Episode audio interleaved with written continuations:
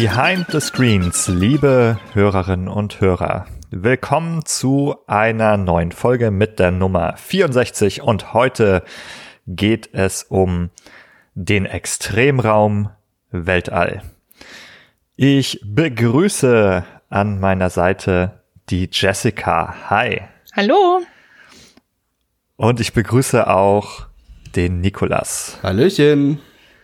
Schön, dass ihr beide da seid und dass ihr Lust habt, heute über, ja, das Weltall zu sprechen. Es steht in einer Reihe von mehreren Folgen über extreme Räume, die wir bisher gemacht haben. Was hatten wir denn da? Vulkane, unter Wasser, die Wüste, auch die Schneewüste. Habe ich was vergessen? Den Sumpf. Der Sumpf, ja, auch Sümpfe haben sich als sehr unangenehm erwiesen.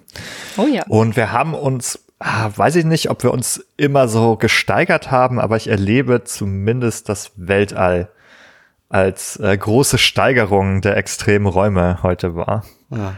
Vielleicht können wir an der Stelle auch noch mal rekapitulieren, warum wir uns eigentlich mit den mit Räumen auseinandergesetzt haben hier im Rahmen dieses Podcasts. Wir sind ja alles äh, Psychologen die mit einem psychologischen Blick auf Videospiele schauen.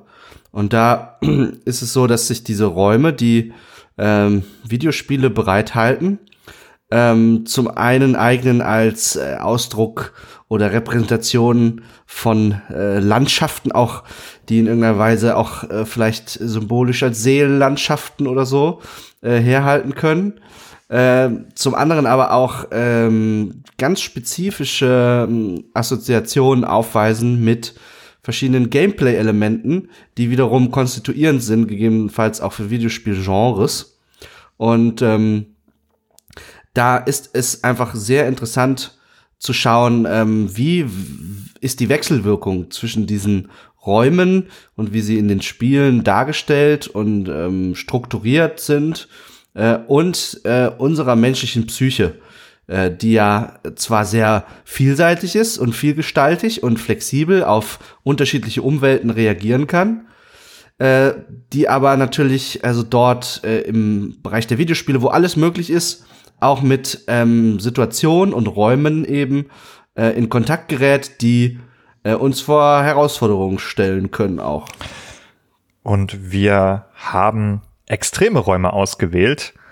Äh, nicht nur irgendwelche, sondern solche, die mit besonderen Gefahren verbunden sind.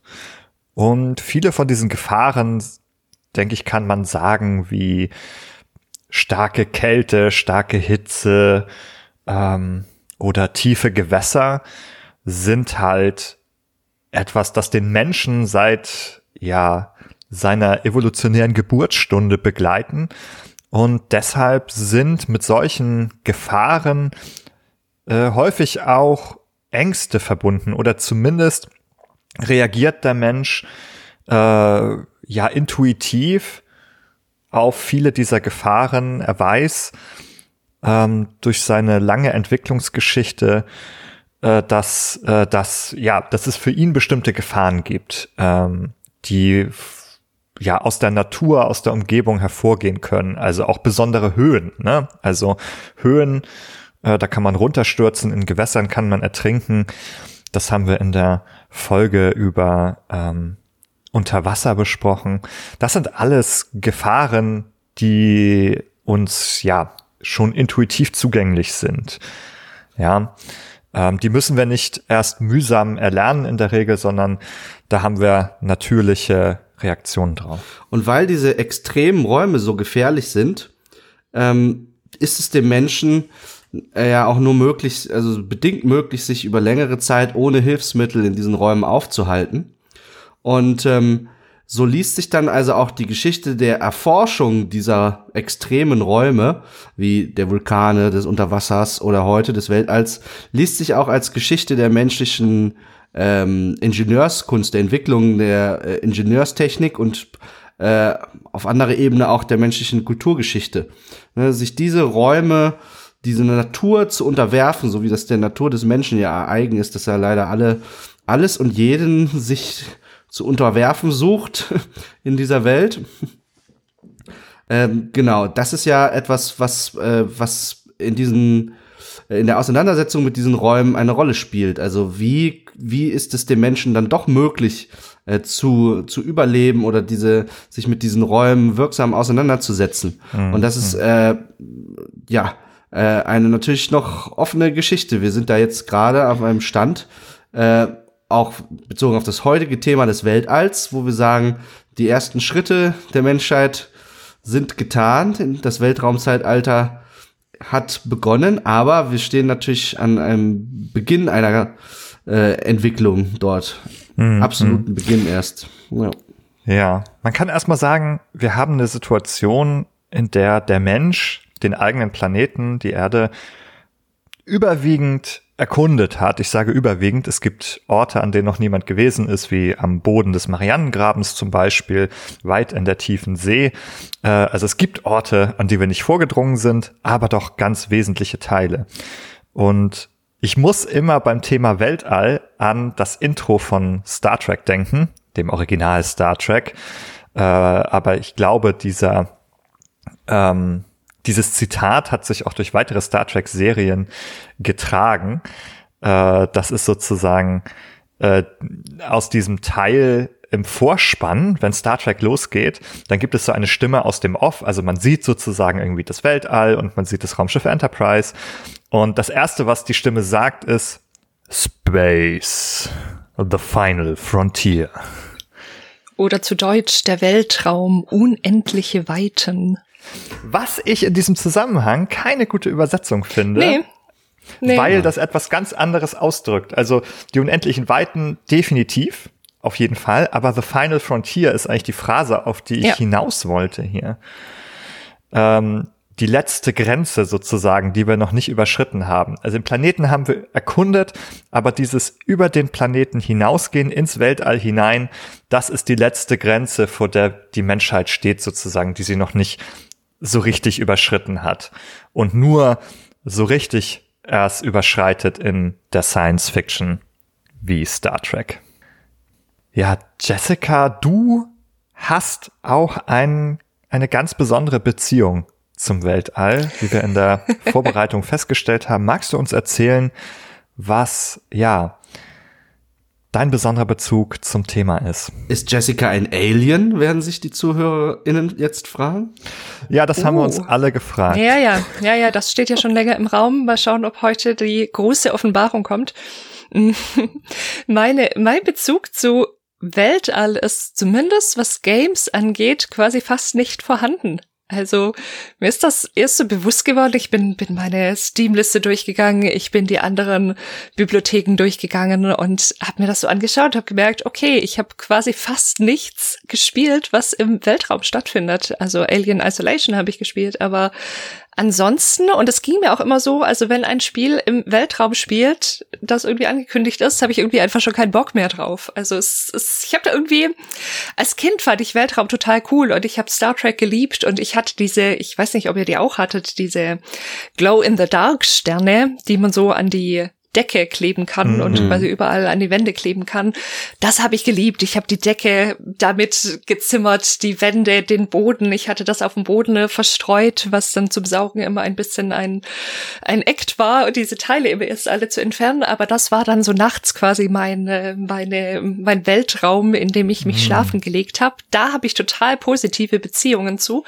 Aber in Games, ich weiß auch nicht, meistens spielen diese Spiele ja auf irgendeinem Raumschiff ich finde diese Raumschiffe einfach schon irgendwie immer nicht cool und also ich, ja, ja, es ist im Gaming-Kontext ist es wirklich nicht mein Extremraum, hm. aber dann bringe ich heute einfach mal diese bisschen Außenperspektive mit und kann euch ganz viel fragen, was euch daran denn eigentlich so reizt. Aber, aber Jessica, woran liegt das? Ist das, weil du, weil die Reise von deinem Heimatplaneten hier auf die Erde, weil die so strapaziös war, dass du damit jetzt nichts mehr zu tun haben willst, oder?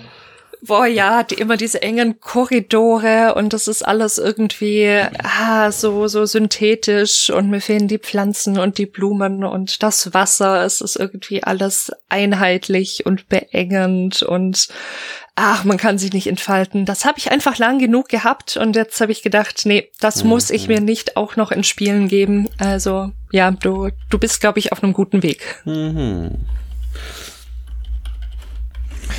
Hm, ich würde ganz gern noch mal in diese Geschichte mit Star Trek einhaken, weil ich damit auch gestartet habe. Nikolas, wir wissen jetzt von Jessica, dass sie ein Star Trek Kind ist. Bist du auch ein Star Trek Kind oder ist es das andere bei dir? Na, also ich hatte nicht das Privileg, in meiner Kindheit und Jugend mit dem Star Trek Universum in Kontakt zu kommen ähm, so dass ich mich selbst leider nicht als Trekkie bezeichnen kann. Äh, ich habe jetzt im Erwachsenenalter ähm, ja, also eine milde Neugierde entwickelt, weil dort auch, sagen wir mal, äh, politische Ideen verhandelt werden, die ich interessant finde.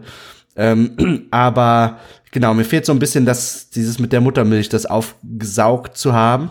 Und da war ja. ich also eher dem anderen Science-Fiction-Universum, das auch mit Star anfängt, äh, eher näher, popkulturell näher. Äh, also Star Wars natürlich ist damit gemeint. Und ähm, dort sind ja, ja, das ist ein bisschen weniger reichhaltig, was so ähm, äh, größere Themen angeht, die da verhandelt werden oder eben nicht verhandelt werden. Mhm. Da geht es ein bisschen um Gut und Böse und das Ganze ist zumindest äh, in den älteren Erzeugnissen auch relativ ähm, schwarz-weiß, schablonenhaft skizziert. Aber ja, also ähm, diese okay, Bühne, die der Weltraum bietet, äh, um sich mit Themen auseinanderzusetzen, die, die wird halt von unterschiedlichen äh, Medien und äh, äh, IPs dort unterschiedlich ausgefüllt. ja. ja, okay. Bei dir eher Star Wars, habe ja. ich rausgehört. Jessica Star Trek. Yes. Jetzt bleibt ja die, die Frage. Jetzt musst du dich entscheiden. Ja, jetzt können die äh, ZuhörerInnen da ein bisschen rätseln, ob jetzt die Mehrheit im Behind the Screens Podcast auf Star Trek oder auf Star Wars fällt. Ja, so ein paar spannende Sekunden, bevor ich es auflöse. Tatsächlich bin ich als Kind mit Star Trek aufgewachsen. Also Whee! bei uns zu Hause oh. wurde gute Seite der Macht wurde die Original Series geschaut, also Enterprise, das erste Star Trek. Später habe ich dann Star Trek Voyager gesehen äh, und solche Dinge. Aber heute, heute ist es, glaube ich, ausgeglichen bei mir. Heute verfolge ich beide, ähm, ja, Franchises, Geschichten, Welten ähm, ganz gerne.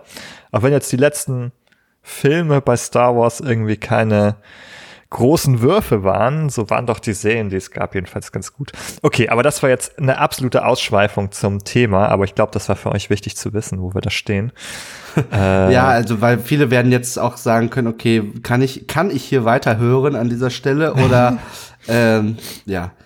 Bei wem muss ich es, wegschalten? Genau. Es zeigt zum Thema aber schon, was so äh, ja eigentlich das vorwiegende Genre auch ist, in dem sich der Weltraum äh, ähm, immer wiederfindet. Und das ist auf jeden Fall Science Fiction, die äh, Sci-Fi-Filme und Serien und im, in dem Anschluss auch eine ganze Reihe von Spielen, die eigentlich irgendwie dem, dem Sci-Fi zuzuordnen sind. Auch wenn ich, wenn ich so die Liste schaue, die wir gemacht haben, da ganz unterschiedliche Spielegenres vertreten sind, würde man aus so einer klassischen Unterteilung sie alle irgendwie dem Science-Fiction-Bereich zuordnen, im weitesten Sinne zumindest. Wir haben hier zum Beispiel auch Star Wars und Star Trek-Spiele mit drauf. Das kann man, denke ich, sagen. Äh, ich pick jetzt einfach mal eins raus. Hier steht Star Wars Rogue Squadron. Ähm, ah, nicht Squadrons, das ist der aktuelle Multiplayer-Titel. Ähm, Rogue Squadron, das war N64, Nikolas, oder? Äh, ja, beziehungsweise die Reihe dann dazu auf dem Gamecube fortgesetzt bis zu, mhm. Teil 3 Rebel Strike oder so, glaube ich. Ähm, Ja. ja. Du hast es aufgeschrieben, das war eins der Spiele, an die du mit als erstes gedacht hast. Ja, also da, sagen wir mal, die, das steht für mich so als ähm, prototypischer Repräsentant von dem, was ich gespielt habe, für dieses äh, Subgenre des, der Actionspiele im Weltraum, die mit den sogenannten Dogfights zu tun haben. Also ähm, diese ja äh, im freien Raum stattfindenden Kämpfe zwischen Raumschiffen, ähm, die äh, entweder im Rahmen von größeren Schlachten oder kleineren Auseinandersetzungen da ähm, stattfinden, äh, wo es um Adrenalin geht, wo es um äh, darum geht, die Nerven zu bewahren und die Orientierung im Raum, weil das Ganze ziemlich verwirrend ist, weil man sich ja sehr dreidimensional dort äh, durch den Raum bewegt. Ähm, Genau. Ja. Bei einigen Spielen ist das so, gerade bei dem aktuellen Squadrons ist das zum Beispiel so, wie beim, bei dem alten Star Wars TIE Fighter, äh, wo man wirklich sich im dreidimensionalen Weltall navigieren muss. Und das, ja, es erfordert schon viel Orientierung oder, oder stiftet viel Desorientierung, finde ich. Gar nicht so leicht. Bei dem alten Star Wars Rogue Squadron, das du aufgeschrieben hast, oder auch bei den neueren, dann auf dem GameCube, äh, da spielte das Weltall gar nicht so eine große Rolle. Wenn ich mich jetzt daran zurückerinnere, waren, glaube ich, die Weltraum äh, Spielpassagen gar nicht so viel anders als die Passagen, die auf Planeten zum Beispiel gespielt haben, spielerisch. Also eigentlich eine andere Tapete, aber letzten Endes war das Gameplay gar nicht durch das Weltall so stark beeinflusst. Es war mehr eben der Flavor, spielt es jetzt gerade im All an einer Raumstation oder so, oder spielt es auf einem Planeten. Aber das hat am Spiel gar nicht so viel geändert. Also da gab es aber auch noch viele andere Sachen jetzt aus dem Genre, ne? irgendwie Elite Dangerous, Star Fox kann man äh, auch dazu zählen, auch wenn es spielerisch wieder so ein bisschen anders war. Ähm, aber da, da so, so dieser Bereich von, ich stecke in einem Raumschiff, ich kämpfe mich irgendwie durch, äh, schieße auf andere Raumschiffe, muss teilweise in dem freien Raum navigieren und eigentlich andere Sachen abschießen. Okay, das ist ein Bereich. Es gibt noch einen anderen Großbereich, der, an den ich immer zuerst denke, und das ist mehr so das Horrorgenre. Und ich weiß, Jessica, hier beziehst du eine deiner wenigen Weltraumerfahrungen in Games. Ja, mein Berührungspunkt war, wie vorhin schon kurz angeteasert, eigentlich echt nur Alien Isolation. Und auch das, muss ich gestehen, habe ich nicht fertig gespielt. Also ich habe es eine ganze Zeit lang gespielt. Kann jetzt nicht mehr genau sagen, wie viele Stunden das war. Ist schon eine Weile her, aber auch das hat mich nicht so richtig abgeholt. Also ich weiß, dass viele von dem Spiel ja sehr begeistert sind und diese, diesen, diesen Stealth-Aspekt sehr, sehr loben, aber auch das hat für mich irgendwie nicht funktioniert. Also ich, ich glaube, es hat wirklich was, also nicht mit, mit Weltraum als solchem zu tun, sondern mit diesem Setting von enge Raumschiffgänge. Also das ist natürlich was, was das Spiel ja sicher auch mit seinem Horror Genre ein Stück weit mit bedienen will. Genau dieses Gefühl von, ich habe nur diese engen Räume, großteils, in denen ich mich bewegen kann. Klar, wir haben ja auch Stationen, also Teile von Stationen, in denen die, die größer sind, aber oft haben wir diese engen Gänge, manchmal müssen wir noch irgendwo durchkrabbeln, es ist dunkel und so weiter und es war aber nicht, dass, dass ich das jetzt unangenehm im Sinne von, von irgendwie Horror fand, sondern Ach, ich weiß nicht, ich finde das irgendwie so unästhetisch meistens. Es, das ist, glaube ich, was, was wirklich auch mit einer Rolle spielt. Also ich mag äh, durchaus Spiele, die in irgendwelchen Dungeons spielen, durch die ich mich da irgendwie durchschnetzeln kann, aber dieses, äh, diese, diese Space Station, die ist irgendwie so clean und ah, ja, es, es, es fällt mir schwer, es wirklich gut in Worte zu fassen. Es hat mich einfach auch mhm. wieder nicht so richtig abgeholt. Obwohl ich Stealth und sowas eigentlich mhm. schon cool finde und äh, Survivor und solche Aspekte Horror sowieso, aber in Kombination mit Weltraum, ich weiß nicht, verliert es für mich irgendwie sehr, sehr schnell, beziehungsweise in Kombination mit Space Station ist es, glaube ich, verliert es für mich irgendwie schnell, schnell den Reiz. Ist ja auch erstmal eine interessante Beobachtung eigentlich, dass wir hier so viele Situationen haben in Spielen wie Alien Isolation. Wir können denen ein paar hinzufügen. Prey, Dead Space, Callisto Protocol, Deliver Us the Moon, Observation und viele andere, die im Wesentlichen auf Raumschiffen oder Raumstationen spielen.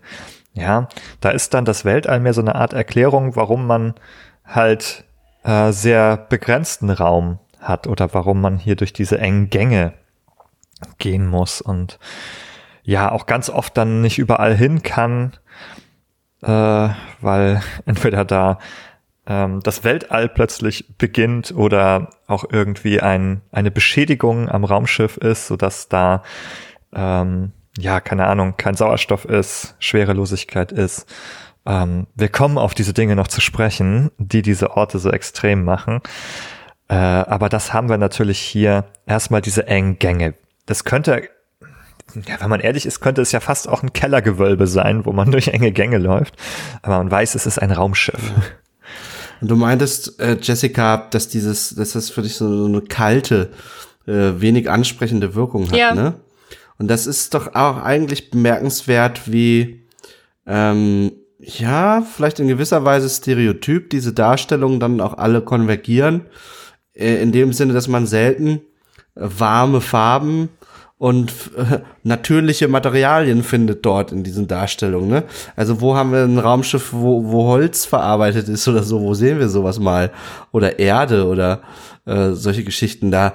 Manchmal hat man vielleicht irgendwie, und das ist dann schon äh, ein Eye-Opener, äh, dass man irgendwo mal eine, eine Pflanze oder irgendwie ein Herbarium oder irgendwas findet, äh, das aber immer gerahmt ist dann von, von Glas, von Metall, von, von allen möglichen Materialien, die äh, auf so einer sinnlichen Ebene irgendwie eher Kälte, Kälte vermitteln. Ähm, hm.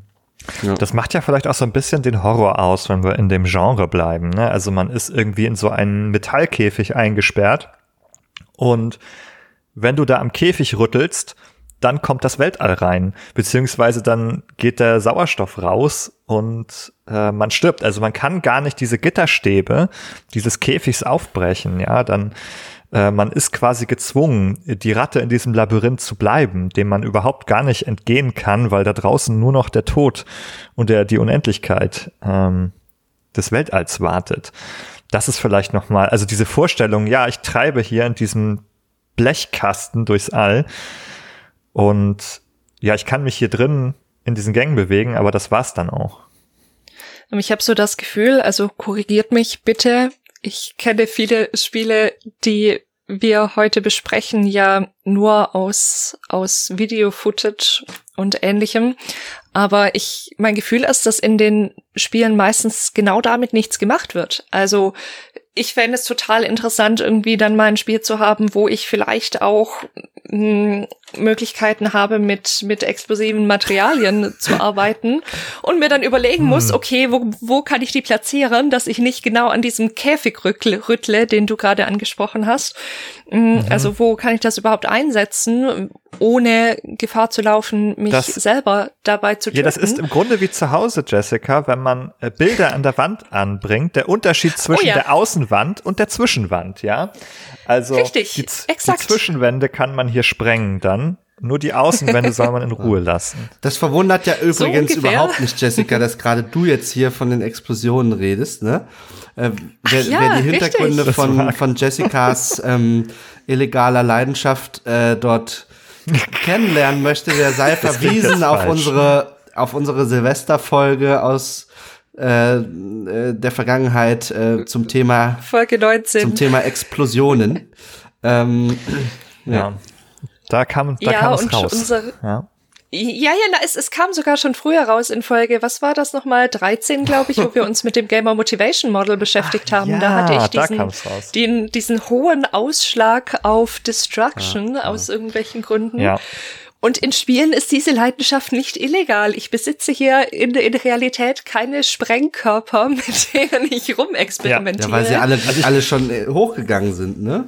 Also. Ich, Ach so, ja, ja. ja. Die, aber die habe ich natürlich auch aus meinem Weltraum-Vergangenheitsding mitgebracht. Ah, ja. Ich fürchte, aber selbst kontrollierte Sprengungen in einer Raumstation sind eigentlich Wären in Wahrheit ja. ein zu großes Sicherheitsrisiko, denn dabei könnten könnte Feuer entstehen, offene Flammen, die, wie wir wissen, hm äh, liebend gerne ihrem Wesen nach Sauerstoff verzehren, um zu brennen. Und das ist eine Ressource, von der wir nicht gerade ähm, unbegrenzt Verfügung zur Verfügung haben, wenn wir ja oder auch sowas fände ich fände ich mal gut, wenn wenn sowas wirklich spielmechanisch mal irgendwie umgesetzt würde. Und da habe ich das Gefühl, also vieles ich meine, das ist ja auch ein ein Extremraum, das finde ich sehr interessant, weil das anders ist in meinem Gefühl als in denen, die wir bisher besprochen haben, in denen wir uns ja quasi in einem Käfig in diesem Extremraum befinden. Ja, wenn wir jetzt irgendwie Schnee und Eis haben oder Wüste haben oder Sumpf, da bewegen wir uns mit unserer Spielfigur direkt durch. Meistens auch, wenn wir über Unterwasser sprechen, dass die Spielfigur in irgendeiner Form eben schwimmen, tauchen, keine Ahnung kann und jetzt nicht unbedingt in einer Unterwasserstation ist. Stichwort Soma, das habe ich gespielt und ich mochte es auch. Ja, ich, ich, ich mochte es etwas lieber, aber hm. auch da war mir das zu, zu, ah, zu steril technisch da unten, mhm. aber man hatte wegen wenigstens diese Spaziergänge. Egal, jedenfalls hm, habe ich das Gefühl, das ist der erste Extremraum, in dem wir uns in Spielen meistens gar nicht direkt selbst befinden. Also dass wir als Spielfigur, keine Ahnung, in einem Raumanzug irgendwo im Weltraum unterwegs sind und wirklich diese Sachen mit Schwerelosigkeit und so weiter uns beschäftigen, sondern wir sind meistens eigentlich, wie ihr schon gesagt habt, es könnte eigentlich auch ein Keller sein, durch den wir da irgendwie durchlaufen. Das finde ich schade. Also ich glaube, da ist eigentlich noch ganz viel Potenzial, das irgendwie nicht nicht so richtig genutzt wird. Oder ist es dann zu sehr wie unter Wasser, dann ähnelt es sich eigentlich ziemlich, oder? Ja, also es imponiert, die, der Aufenthalt auf einem Raumschiff imponiert natürlich äh, als auf ähnliche Weise wie der in einem U-Boot.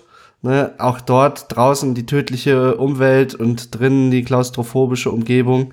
Äh, aber nun gibt es ja, also das ist, gibt es ja auch eben Spiele anderer Genres, die in den Strategiebereich fallen und so, wo man wirklich expansiv, ähm, ja, sagen wir mal, in der, in der Weltraum-Außenwelt äh, unterwegs ist, zumindest perspektivisch gesehen als Spieler. Äh, äh, wenn man, was weiß ich, seine, seine Space Sims da irgendwie Kolonien verwaltet im 4X-Genre oder so, äh, dann äh, hat man als Spieler ja so eine Art äh, göttliche Draufsicht auf die Dinge und dann befindet man sich ja, ohne dass das jetzt aktiv reflektiert wird, befindet man sich ja quasi als Zuschauer in, äh, im Weltraum und blickt auf diese Sachen herab mit göttlichem Durchblick. ähm, hm. Ja, das ist noch mal ein ganz anderer Bereich. Ja. Ne? Da haben wir noch mal ein ganz anderes Genre aufgetan. Äh, 4X irgendwie sehr gerne im Weltall. Wir haben sehr viele dieser Spiele, die Master of Orion-Reihe, Endless Space, Stellaris und äh, ich glaube, ich könnte wahrscheinlich 10 oder 20 Titel aufzählen, die irgendwie ähnlich gelagert sind. Äh, da kommt das jetzt wenig rüber. Da ist, also ob das jetzt irgendwie Kolonien auf einem Planeten wären oder ob die, die Kolonien selber Planeten im All sind oder Sonnensysteme sind und ähnliches, das spielt eigentlich jetzt für das Spiel auch gar nicht so eine große Rolle. Da ist gar nicht so das Thema. Äh, also habe ich das Gefühl, dass jetzt ähm, das so unbedingt im Weltraum stattfindet das ist mehr so der Flavor, habe ich das Gefühl, irgendwie dieser große Scale, irgendwie Planeten und Sonnensysteme zu erobern, sage ich mal. Mm, also es, ja, ja, also hat es hat einen gewissen Abstraktionsgrad, was von dieser unmittelbaren Gefahr für Leib und Leben, die jetzt vom von den mhm. Weiten des Weltalls ausgeht, halt stark ähm, sich stark entfernt. Ne? Und äh, dadurch ist das hat es keine äh, keinen äh, schafft es keinen Eindruck von Unmittelbarkeit mehr und dann verliert es an äh, Bedrohlichkeit oder oder die verschwindet mhm. vor diesem Hintergrund äh, der ja. der Verwaltungsspielmechaniken dann das ja. würde ich auch sagen also da kommt diese Bedrohlichkeit nicht so rüber da ist es nicht so der Extremraum da ist es mehr so also nicht diese ja, Angst vor dem Unbekannten im All, sondern expandieren, expandieren, hier das nächste Sonnensystem noch holen und ja. immer weiter verschlingen, wie das im 4X-Genre eben ja. äh, so passiert. Ja, ähm, auch hier liegt nahe, du hattest die Begriffe schon angeteasert, äh, ganz zentral, glaube ich, für die Auseinandersetzung mit diesem Extremraum, Weltraum sind, äh, ist dieses, äh, dieses Wort Grenze und Grenzenlosigkeit. Ne, wir haben dann eben in diesen Spielen, die zum Beispiel in der Ego-Perspektive spielen oder Third Person auf Raumstationen und so, haben wir klaustrophobische Gänge, haben wir ein, äh, ein omnipräsentes Gefühl von Begrenztheit und Begrenzung und Grenzen. Äh, und äh, dieses äh, äh, löst sich auf, wenn wir dann äh, die in das Strategiegenre wechseln, dann von der Draufsicht aus dort äh, auf den Weltall blicken und dann haben wir auf einmal eben diesen äh, Eindruck der Grenzenlosigkeit, ne?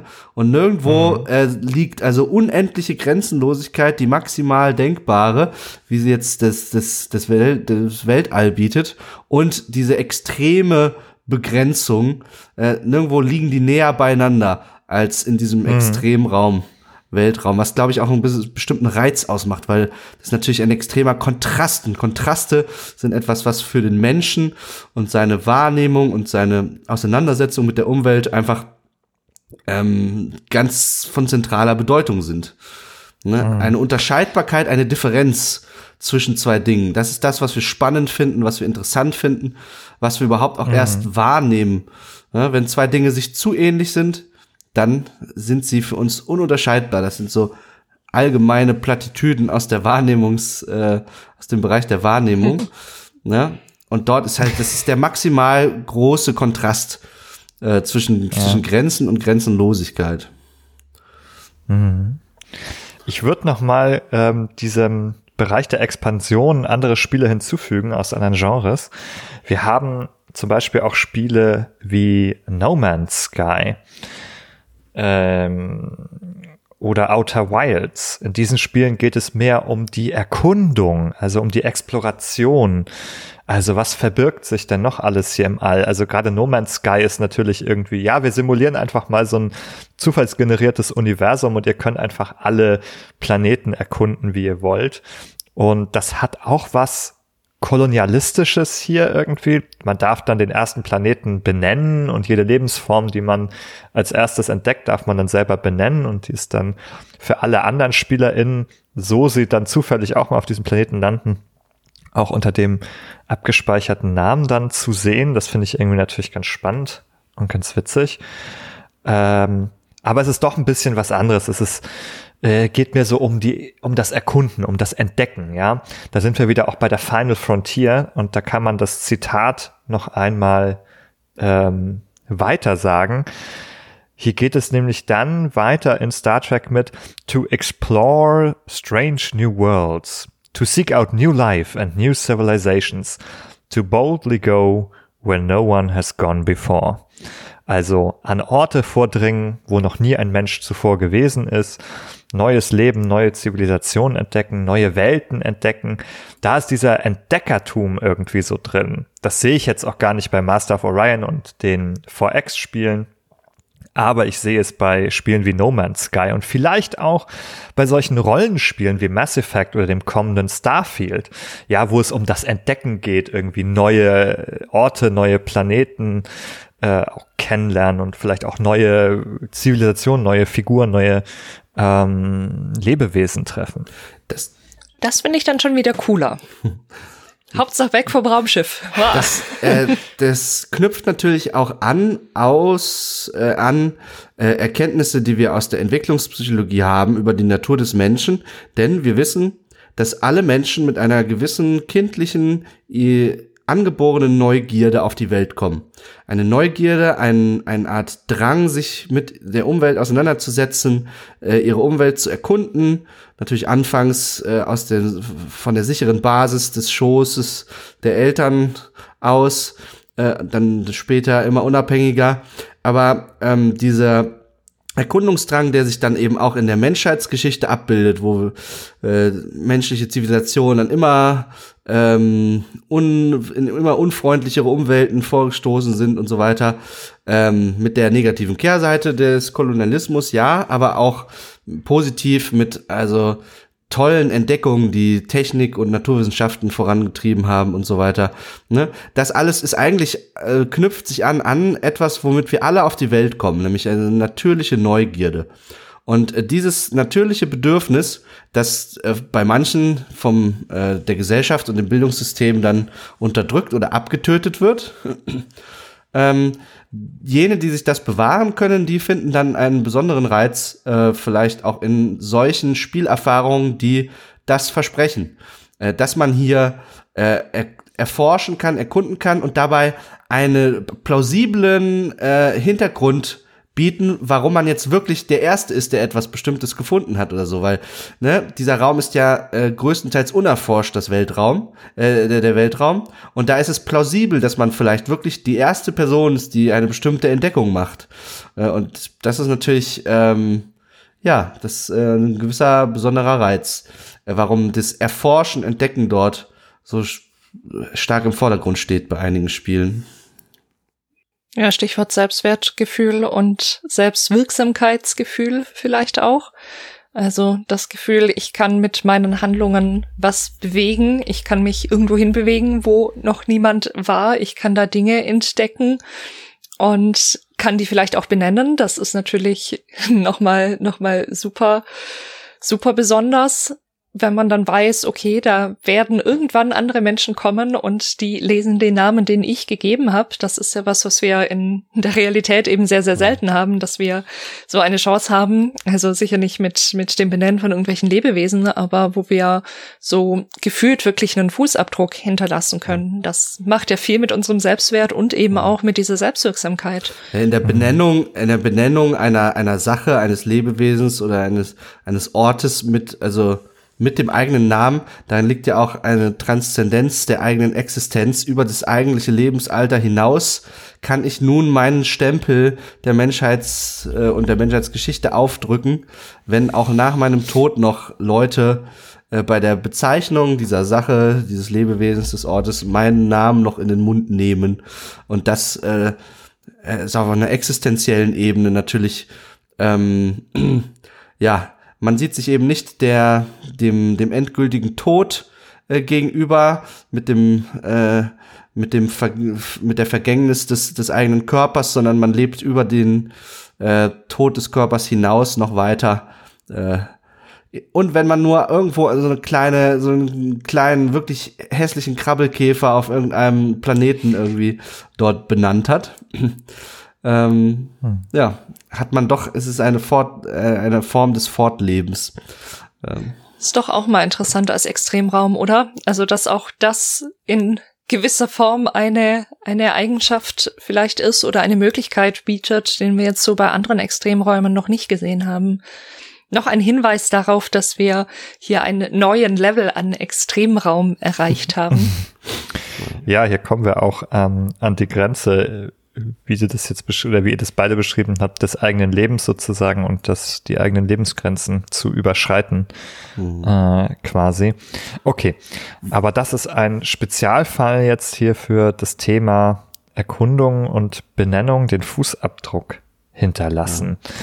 Ja. Mhm. Also, um nochmal da kurz einzusteigen, du hast mhm. das Lebensalter erwähnt und über das Lebensalter hinaus ein Aspekt des Weltraums und seiner unendlichen Weiten ist ja, dass die Distanzen zwischen beliebigen Objekten auch im Zweifelsfall unendlich weit, äh, unendlich groß sind.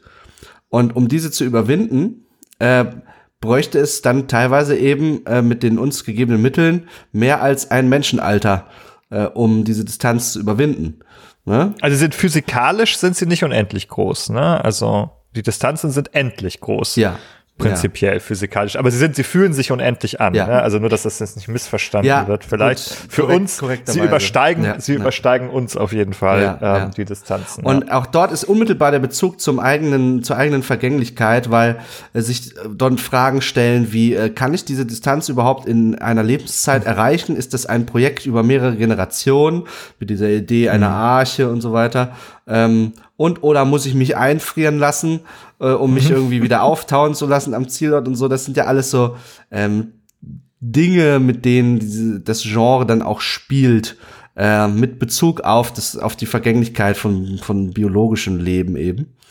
Ähm, ja, also unmittelbar auch mit diesem Science-Fiction-Weltall-Reisen verbunden. Mhm. Ich würde von diesem Punkt aus mal weitergehen zu einer unserer typischen Fragestellungen in diesen Folgen zum Extremraum. Und nochmal ganz explizit euch auch danach fragen, was macht den Raum eigentlich so extrem? Wenn wir sagen extremer Raum, was sind die Gefahren, die eigentlich ganz konkret von ihm ausgehen? Ähm, Jessica, woran denkst du als erstes? Oder woran hast du als erstes gedacht? Naja, ich glaube, auf der Hand liegt, dass wir da draußen nicht atmen können und dass es da draußen sehr, sehr kalt ist.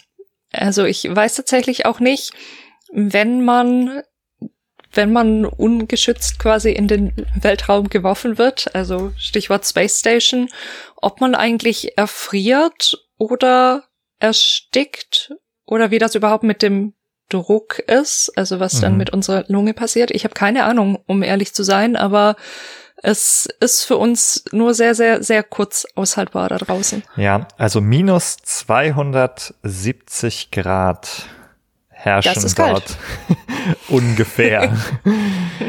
ähm, also unvorstellbare Kälte jetzt für unsere Dimension wieder. Ja. ja. ja. Die interessanterweise, ja, weil du sagst, das ist das Erste, woran du denkst, ähm, wenn man versucht, also sich den Weltraum vorzustellen, dann ist die Kälte ja ein Element, das man sich nicht unmittelbar vorstellen kann, in dem Sinn, dass es ja auf gewisse Art und Weise unsichtbar ist, ne? Denn wie, wie, was ist denn die, die äußere, die, die, die, die visuelle Gestalt der Kälte im Weltraum? Die gibt es eigentlich nicht, ne? Ähm, und trotzdem bedroht sie unser Leben. Es ist also, und da der Mensch ja also sehr ein, ein, ein, ein, ein Lebewesen ist, das sehr über das Visuelle ähm, sehr viel mit dem Visuellen arbeitet. Also die, äh, ein großer Teil unseres Gehirns ist für die Verarbeitung von visuellen Reizen zum Beispiel zuständig und es bindet erhebliche Ressourcen. Ähm, dort ist dann also eine Bedrohung, die ich eigentlich gar nicht direkt sehen kann, hat natürlich dann möglicherweise auch etwas Unheimliches, weil äh, sie schwer einzuschätzen ist, ne? Also wir sind ja evolviert als Lebewesen dafür, dass wir mit Gefahren umgehen, die wir vielleicht sehen können, auf die wir körperlich reagieren können. Der Fressfeind oder irgendwas, ne, der Säbelzahntiger da irgendwie von unserer Vorf die in unsere Vorfahren da äh, fürchten mussten oder so. Die Kälte im Weltraum allerdings ein unsichtbarer Feind und mithin auch äh, einen Beitrag leisten zu Gefühlen der des Unheimlichen. Hm. Nun gilt selbiges für den Sauerstoff nun natürlich streng genommen auch, ne? Also wüssten wir nicht kognitiv, dass dort kein Sauerstoff vorhanden ist, wäre das auch eine, eine, Gefahr, die uns nicht unmittelbar imponiert, wenn wir jetzt aus unserem Bullauge gucken in einem Raumschiff nach draußen. Äh, die Abwesenheit der Luft äh, wird nicht unmittelbar offenbar. Hm. Nee, so ziemlich alles, oder? Also auch andere Faktoren, die uns da begegnen können. Sowas wie Schwerelosigkeit kann ich auch nicht sehen. Also ich sehe dann natürlich, wenn da irgendein ein Objekt fliegt, dass das eben fliegt, in Anführungszeichen, oder sich schwerelos in diesem Raum bewegt, aber die Schwerelosigkeit als solche sehe ich ja auch nicht.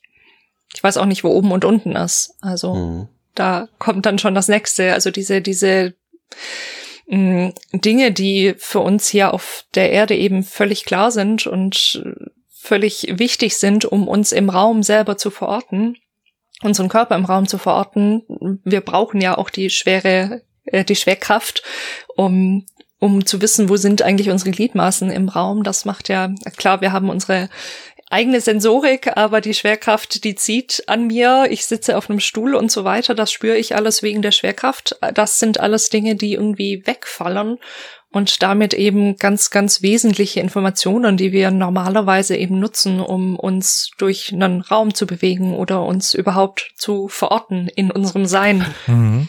Ich habe auch nachgelesen, dass ähm, AstronautInnen wohl ganz regelhaft berichten äh, von verschiedenen Wahrnehmungs- Störungen durch die Schwerelosigkeit. Also einmal bei der Eigenbewegung, dass man die eigene Bewegung des Körpers schlechter einschätzen kann. Hm. Also das, wo dann irgendwie man leichter kollidiert irgendwie mit anderen Objekten im Raum. Oh, und auch das Einschätzen von Entfernung in der Schwerelosigkeit wohl extrem verändert ist. Ah, das ist interessant. Also Entfernungen finde ich, finde ich jetzt nochmal interessant, dass die sich, also ist damit gemeint, die Entfernung, die du überwindest, wenn du dich jetzt, keine Ahnung, irgendwie durch, durch ein, durch einen Gang, beziehungsweise durch, durch einen Raum innerhalb von so einer Space Station dann irgendwie durchmanövrierst, ist das dann schwerer einzuschätzen? Oder Ja. was, was genau ist da gemeint? So verstehe ich das, dass man dort Ja. dann sozusagen auf einmal in den Kollegen hinein crasht oder in eine Maschine, die dort aufgebaut ist, weil man nicht gesehen hat, dass sie viel näher dran ist, als man geglaubt hat, sozusagen. Also das Ja, man offenbar, bewegt- ja, Man bewegt sich ja auch ganz anders fort. Also wir haben eben noch nicht das, wie wir das aus Star Trek und Co. kennen, dass, dass wir eine künstliche Schwerkraft haben, wo wir quasi nicht merken, wie wir, also wie wir uns bewegen, sondern wir haben eben diese Schwerelosigkeit, wo man sich irgendwie durchzieht oder man drückt sich irgendwo ab und also wir haben ganz andere Arten von Fortbewegung, als wir das normalerweise haben. Vielleicht noch so ein bisschen ähnlich wie im Wasser, aber doch auch schon wieder anders und eben mit einem ganz anderen einem ganz anderen Input, den ich dadurch kriege. Ja, im Wasser habe ich dann eben habe ich das Gefühl von mir kommt hier was entgegen. Ich habe einen Widerstand und auf so einer Space Station habe ich eben maximal noch die Luft als Widerstand und draußen dann auch nicht mehr. Vor dem Hintergrund ist es auch wichtig, sich zu vergegenwärtigen, wie Menschen ähm, Bewegung verarbeiten, äh, psychologisch oder auch ja äh, von äh, mit dem Blick auf die Ausstattung unseres Apparates, unseres mentalen, mit dem wir äh, Reize aus der Umgebung verarbeiten und diese als Bewegung interpretieren. Und zwar ähm, auf der Erde ist es so, dass ja äh, jede Bewegung, äh, den, das könnte man so eine Art Kurve zuweisen, auch von, von, von Geschwindigkeit, von Beschleunigung. So, man muss erstmal eine gewisse Trägheit überwinden, dann fängt ein Objekt sich an zu bewegen und erreicht vielleicht eine bestimmte Maximalgeschwindigkeit und dann stoppt es. Und das Ganze kann man sich vielleicht als so eine Art bogenförmige Kurve vorstellen oder so, ne? Während wir äh, bei solchen Bewegungen in der Schwerelosigkeit mehr so eine Art äh, lineare Linie haben, die, wo es nicht auf einmal abrupt stoppt, weil eben kein zum Beispiel Luftwiderstand uns runterbremst und so weiter. Und ähm, in unserem System, unserem mentalen System, das Bewegungsreize interpretiert, sind allerdings bestimmte Regularitäten der äh, Physik, wie wir sie hier auf der Erde vorfinden, der physikalischen Bedingungen sind uns eingebaut, sind äh, in äh, der Ausstattung repräsentiert. Das heißt, jeder Mensch kommt mit einem Apparat auf die Welt, um äh, Reize in der Umgebung zu interpretieren, auch als Bewegung, die allerdings bestimmte strukturelle Regeln, äh, die auf der Erde herrschen, repräsentiert haben. Also wir haben zum Beispiel so eine Art intuitives Verständnis für Schwerkraft. Ja, wenn Dinge ähm, wir, wir, wir nehmen Bewegung zum Beispiel wahr intuitiv als ein Fallen. Und das setzt voraus, dass wir eine Art eingebautes äh, Verständnis haben von Schwerkraft auch. Ne? Nun ist aber halt diese Situation der Schwerelosigkeit eine, wo ähm, dieses System, dieses uns angeborene System auch einfach an seine Grenzen stößt, weil bestimmte Parameter eben nicht besetzt sind. Zum Beispiel das der Schwere, der Schwerkraft, die dort äh, vorhanden ist, ist auf einmal ist quasi ein leerer Parameter. Und dann fängt dieser, fangen bestimmte Reize an, uneindeutig zu werden und äh, unser System äh, an seine Grenzen zu bringen. Und das ne, wird dazu beitragen, dass dann die ganze Wahrnehmung im Zweifelsfall äh, an manchen Stellen ähm, ja, dass es dort zu solchen Phänomenen kommt, dass die, die Wahrnehmung von Bewegung insbesondere dort ähm, beeinträchtigt ist.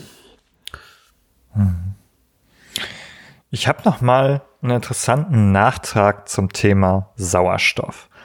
Also das ist einfach ein, ein Fact, den man hier noch mal erwähnen muss, glaube ich, zum Thema der Erstickung sozusagen.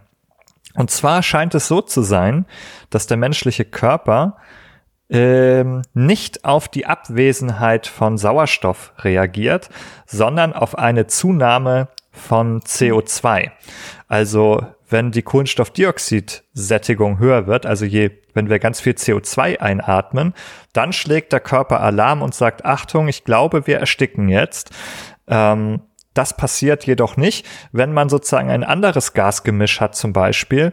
Äh, Im einfachsten Fall könnte man sich vorstellen, man würde puren Stickstoff äh, einatmen. Purer Stickstoff, äh, ja, das enthält auch keinen Sauerstoff für uns, aber der Körper würde überhaupt nicht darauf reagieren. Wenn wir also uns zum Beispiel auf einer Raumstation befinden würden, wo das, der Sauerstoff Level sinkt, aber aus irgendeinem Grund haben wir dort vielleicht ein Gasgemisch oder so, äh, dass wir einatmen, äh, äh, das ganz anders geartet ist oder auch auf einem fremden Planeten, ja, ja, wenn wir da hinkommen und einen tiefen Atemzug nehmen, so wie das manchmal in, in so einem Science-Fiction-Film gemacht wird, ah, wir können doch den Helm abnehmen. ah, man kann doch hier atmen auf dem Planeten, easy. Ähm, was in der Realität einfach nie passieren würde, aber nehmen wir das einfach mal. Leute könnten denken, sie können atmen, aber sie inhalieren einfach puren Stickstoff und der Körper reagiert nicht darauf, weil sie nicht wieder CO2 ähm, äh, zurückatmen, sozusagen. Das heißt, man kann also einen unbemerkten Erstickungstod sterben unter gewissen Umständen, hm.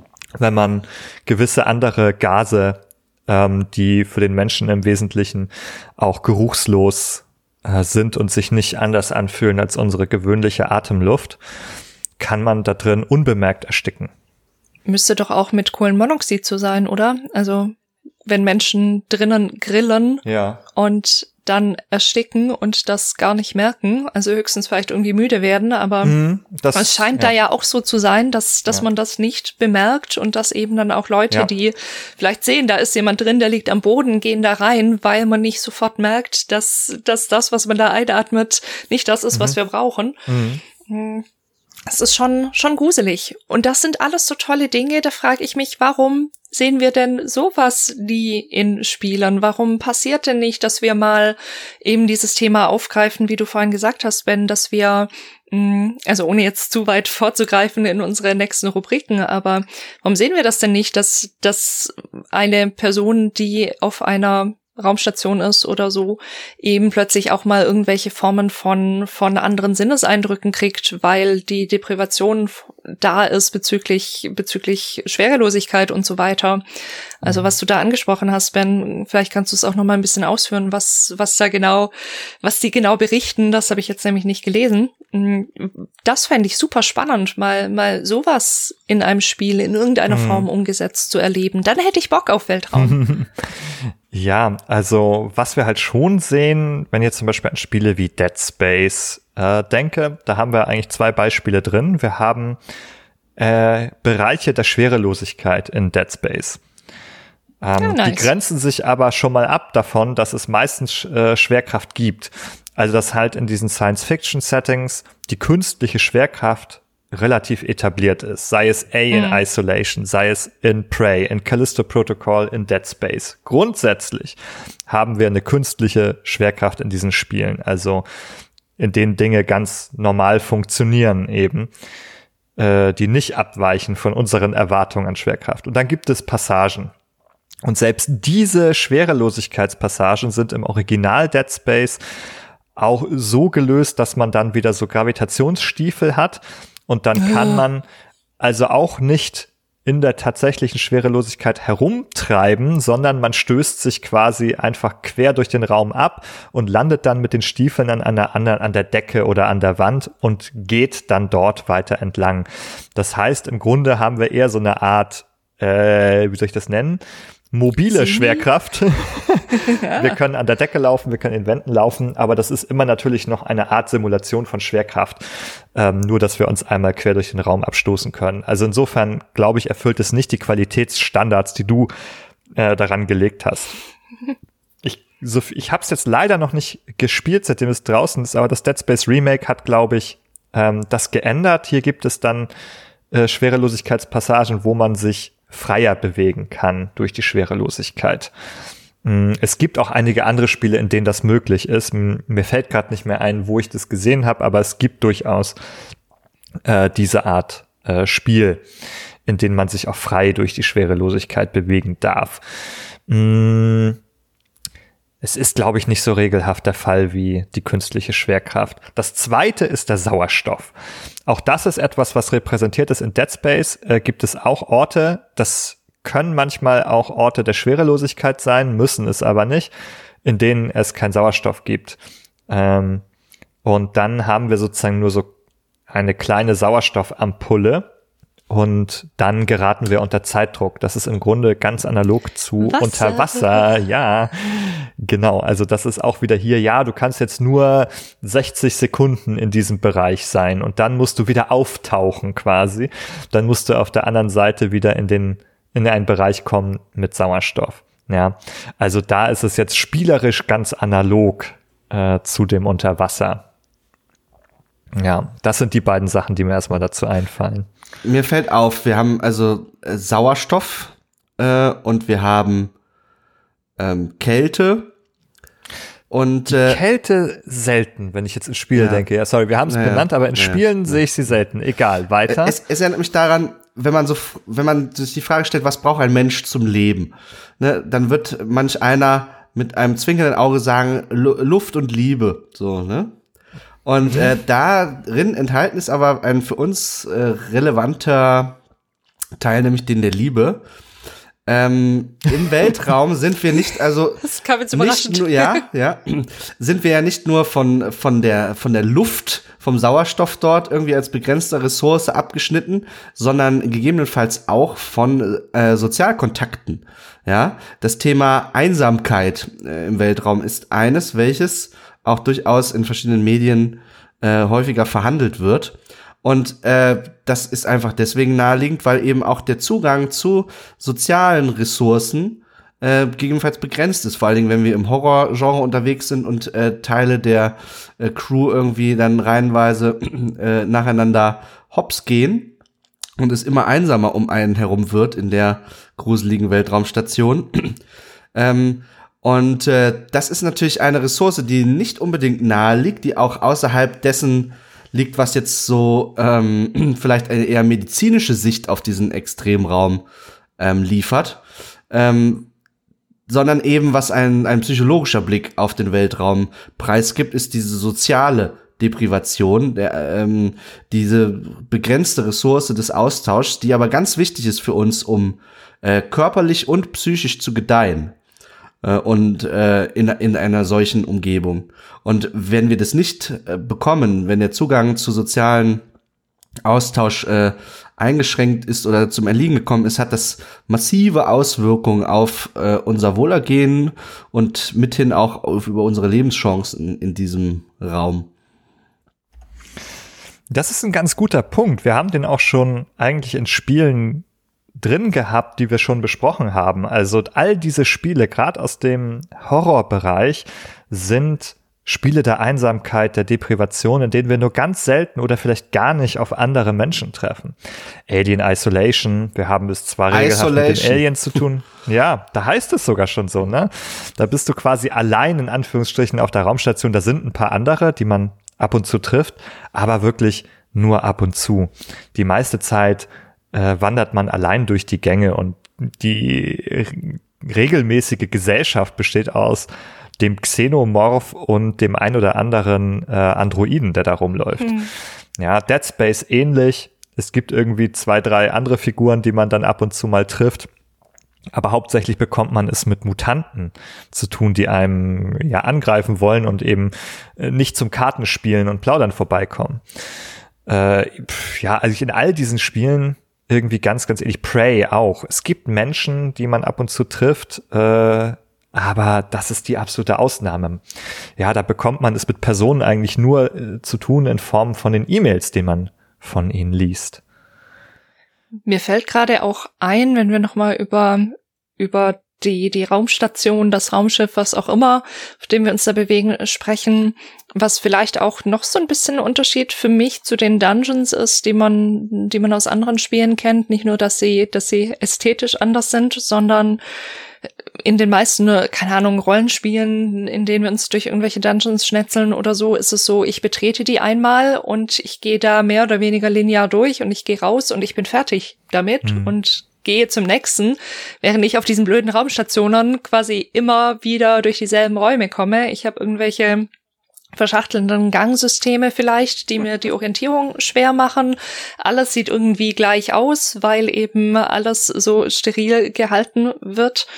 Also steril im ästhetischen Sinne meine mein ich jetzt. Und ich finde, das macht noch mal was. Also ich, ich habe, finde ich, mehr dieses, ich muss mich orientieren, weil es nicht nur den einen Weg rausgibt, den ich jetzt eben nehmen muss, sondern ich muss mich da zurechtfinden, muss so eine mentale Karte von, von meiner Umgebung schaffen.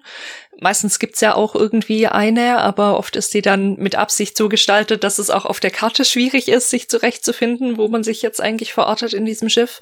Man hat das oben unten. Ich habe irgendwelche Leitern, auf die ich über die ich in andere Stockwerke komme und so weiter und so fort. Und ich habe eben viel mehr dieses, ich muss mich da irgendwie orientieren und zurechtfinden, während ich das in einem Dungeon eben klar, ich muss irgendwie rausfinden, aber ich brauche jetzt keine mentale Karte von diesem Dungeon so genau zu haben. Mhm. Ja, das ist total spannend. Auch das äh, passt zu diesen systemischen Spielen wie Prey und Alien hier. Ja. Wo wir uns eben auch in denselben Räumen wieder bewegen, in dem wir auch labyrinthische Strukturen haben, wo man an alte Orte zurückkehrt. Alles lenkt gerade auf ein Spiel zu, das wir sträflich vergessen haben zu benennen. Dieses Spiel oder diese Spielereihe hat ähm, Weltall, fremde Planeten, labyrinthische Strukturen und man ist in absoluter Einsamkeit unterwegs. Dieses Spiel heißt Metroid. Ähm, Super ah. Metroid und äh, Metroid Prime, was tatsächlich auch immer wieder besprochen und gelobt wurde für auch seine Klaustrophobie, für seine Vermittlung von Einsamkeit, wo man wirklich diesmal ganz, ganz, ganz, ganz allein ist, nur mit einer widerspenstigen Natur, Monstern und Gegnern, äh, nicht aber mit anderen wirklichen Artgenossen, anderen Menschen oder irgendwas, sondern in Metroid sind wir auch eigentlich immer ganz einsam unterwegs und das darf man hier, glaube ich, auch nicht vergessen in der Reihe. Und vor dem Hintergrund ist es ja besonders spannend, dass äh, dem Haupt, der Hauptcharakterin Samus Aran dort diese Alienwesen um rund um das Mother Brain entgegen äh, gegenübergestellt wird, welches als quasi äh, in seiner Mütterlichkeit als Kontrapunkt zu der Einsamkeit und der sozialen Deprivation ja äh, eine Stellung einnimmt. Weil was ist denn sozialer und mehr mit Liebe angefüllt als eine Mutter im besten Falle? Ne? ähm, ja, auch hier wieder äh, das Schaffen eines größtmöglichen Kontrastes als reizvolles. Ja, ja, die, die Metroids sind ja auch gef eine Gefahr dadurch, dass die sich immer weiter verbreiten, ne? Ein bisschen wie ein Virus oder so ähm, und damit anderen äh, zur Gefahr werden. Ja, also auch das ist nochmal eine Gefahr, zumindest im Science-Fiction-Spiel, die Gefahr der Aliens, der Xenomorph, die Metroids, also das, ja, der fremde, das fremde Raubtier aus dem All quasi, äh, dem man nicht gewachsen ist, auch nochmal so eine Gefahr. Aber jedenfalls in ihrer Verbreitung, ne? also der Metroid ist ganz sozial, der hat große soziale Systeme, äh, könnte man jetzt sagen, wie ein Bienenstaat oder so. Ähm und Samus Aran ist ganz allein auf der Welt sozusagen, ja. Das finde ich auf jeden Fall nochmal ganz spannend. Ich habe noch einen anderen Punkt, ähm, der ist vielleicht so eine Art Zusammenfassung auch vieler Punkte, die wir hier genannt haben. Sauerstoff, äh, Kälte beziehungsweise Wärme, die man braucht, Schwerelosigkeit beziehungsweise künstliche Schwerkraft. Hatten wir auch schon die Dunkelheit des Alls, ähm, die auch irgendwie bedrohlich ist. Hatten wir sie? Ich bin mir gerade nicht sicher, ob sie schon auftauchte, aber auch hier natürlich ähm, Dunkelheit ist etwas, was ganz bedrückend natürlich ist, gruselig ist ähm, für den Menschen. Der will sich Feuer machen. Ähm, die unendlichen Weiten des Alls, ja, die wir gar nicht begreifen können, die wir uns dann wieder nur verstehbar machen, indem wir uns in enge Gehäuse setzen und dann wieder eine Welt haben, die wir verstehen, die eng umgrenzt ist. All dieses ähm, bedeutet, wir müssen uns ins Weltall alles mitbringen, was wir brauchen. Wir finden dort nichts vor. Wir finden dort keinen Sauerstoff vor, wir müssen ihn einpacken. Es ist kalt, wir müssen es uns warm machen. Es ist schwerelos, wir müssen uns die künstliche Schwerkraft erschaffen, wir müssen uns Licht machen und so weiter. Ja, also alles muss man sich selber mitbringen. Es ist nicht so in anderen Survival-Spielen. Ja, wir hatten ganz viele äh, äh, Genre-Folgen, nee, Entschuldigung, äh, Extremraum-Folgen, in denen es auch um Survival-Spiele ging. Überleben in der Wüste, Überleben in der Eiswüste ähm, oder im Sumpf und so weiter. Ja, und dann muss man sich dort vornehmen, äh, ähm, die Natur zu nutzen. Ja, ich muss dann die Rohstoffe, die ich vorfinde, geschickt nutzen. Das kann ich im All nicht. Im All habe ich keine, finde ich keine Rohstoffe vor. Ich muss sie mitgebracht haben. Oder ich bin, wie man so schön sagt, am Arsch. Okay. Wir haben schon über viele Sachen gesprochen, wie sie in Spielen vorkommen, aber da können wir noch mal ein bisschen weiter schauen. Wie sind all diese Dinge eigentlich im Spiel konkret umgesetzt? Und wir haben ein bisschen über Dead Space berichtet, aber ja. gibt es bei euch da eigentlich noch Beispiele, die euch einfallen? Also, ich denke, an erster Stelle kann man feststellen, dass sich diese Begrenztheit, den jetzt äh, äh, dieses Setting der Raumstation und des Raumschiffs bietet, dass die eine gute Passung aufweist mit traditionellen gestalterischen Elementen von linearen Spielen. Ähm, ähm, Raumstationen und, ähm, ähm, und ähnliche Settings bieten uns äh, als jetzt aus Entwickler- oder Designer-Sicht äh, Möglichkeiten, den Spielfortschritt des Spielers äh, sehr eng zu umgrenzen und den zu gaten hinter bestimmten äh, verschlossenen Abschnitten und so weiter. Und das ist Weißt also einfach eine gute Passung auf auch zu, zu linearen Spielen, die dann allerdings ne, bei der Spielerschaft ein bisschen in Teilen der Spielerschaft äh, ähm, aus der Mode gekommen sind, weil die als zu linear, zu schlauchig, das sogenannte Schlauchlevel und so, ähm, ein bisschen in Verruf geraten und allerdings mit einer Ennui, die mit dem Open-World-Genre zusammenhängt, auch wieder doch wieder ein bisschen im Kommen, die lineareren Spiele, je nachdem, wie man fragt. Ähm, aber ja, ja, Moment, Moment, Moment. Wir haben doch eigentlich eher gesagt, also zumindest an den Spielen, die wir gefunden haben, die sind gar nicht so linear in ihrer Struktur, sondern da hat man eher diese labyrinthischen Gewölbe, wo man auch mal durch alte Gänge wieder durchgeht, ja.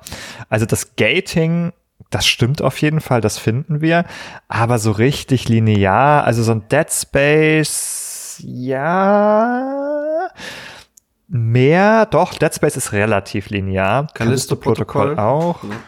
Ja. ja, auch relativ linear, da stimmt es. Bei der, der Blick, auf, auf, der Blick auf Metroid verstellt ein bisschen die Sicht mm. auf diesen Zusammenhang, denke ich, weil das dort diese Linearität eben, und darüber haben wir auch bereits gesprochen in unserer Folge zu den Metroidvanias, äh, dort aufgebrochen wird äh, durch ähm, Kniffe im Game Design. Wen das interessiert, der darf gerne noch mal in unsere Folge dort äh, hineinhören und unsere Gedanken dazu.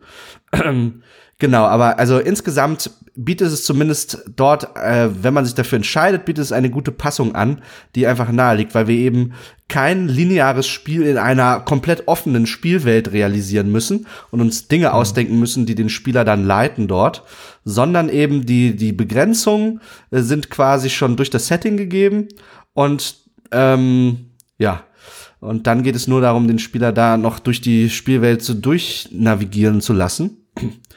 ja. Das ist also eine ja, Gameplay-Implikation ja, dieser. Ja, ja. Da kann ich mitgehen. Ja, also man mhm. kann nicht einfach beliebig weit nach links und rechts laufen. Wenn man sich in der Raumstation befindet, muss man den vorgegebenen Gängen folgen, ja. Ohne dass es äh, die unsichtbare Wand ist, die, die unnatürlich wirken würde. Ja. Was ich tatsächlich nicht wiedergefunden habe, so richtig äh, spielerisch, ist die Kälte des Weltalls. Also müsst ihr mir mal sagen, ob ihr da ein Beispiel gefunden habt. Ich will es nicht ausschließen, dass es existiert, aber die Kälte habe ich jetzt nicht so regelhaft wiedergefunden. Ja, also wenn da mal jemand so durchs All treibt, ja, dann ist der vielleicht auch so ein bisschen eisig äh, um die Nase äh, und tot in der Regel. Aber dass das wirklich so spielerische Relevanz entfaltet, diese Temperatur, hm. habe ich hier nicht wieder gefunden, also anders ja. als bei den Eiswelten. Äh, im der, also dort, wo es relevant wird, ist, wenn man sich mit seinem Raumschiff in die Nähe von äh, Sonnen oder Sternen bewegt, dann ist die Abwesenheit der Kälte im Sinne der Hitze, äh, dann wird die manchmal Gameplay relevant. Dann gibt es Hitzeschilde oder so, die nicht überstrapaziert werden dürfen. Ähm, das ist der, die Kehrseite der, der Temperaturextreme, die wir ja im Weltraum vorfinden, weil es natürlich auch denkbar wäre, dass wir uns sehr heißen Strukturen nähern. Ähm, die Kälte wirklich äh, als äh, Abwesenheit von Wärme hingegen, glaube ich, ähm, krankt in ihrer Repräsentation daran, dass sie eben sich schwer visualisieren lässt, was wir schon angesprochen hatten. Ähm, mhm. Dinge, die sich nicht gut und äh, plausibel darstellen lassen, ähm, ja, sind natürlich schwierig äh, als ein Objekt oder ein System im Spiel zu etablieren, mit dem man jetzt interagieren kann, weil es nicht äh, plausibel, schlüssig, schnell kommuniziert werden kann dem Spielenden. Ähm, da gibt's dann Behelfsmittel, dass da irgendwie so äh, sich äh, irgendwie so, äh, so äh, frostige visuelle Elemente, so Eiskristalle oder so sind so Stereotyp dafür. Ähm, dann das sind Behelfsmittel, um diese Kälte indirekt sichtbar zu machen anhand ihrer Wirkung. Ja, und man muss von der Wirkung umgekehrt zurückgeschlossen werden durch die Spielenden auf äh, den Verursacher äh, der Eiskristalle. Oh, da muss es kalt sein, so, ne? Das ist aber, es ist ähm, immer ein indirekter Schritt dann. Der ist nicht unmittelbar. Der verlangt mindestens einen interpretatorischen Schritt und ist damit also für die schnelle Kommunikation von Dingen ähm, ja nicht prädestiniert. Hm.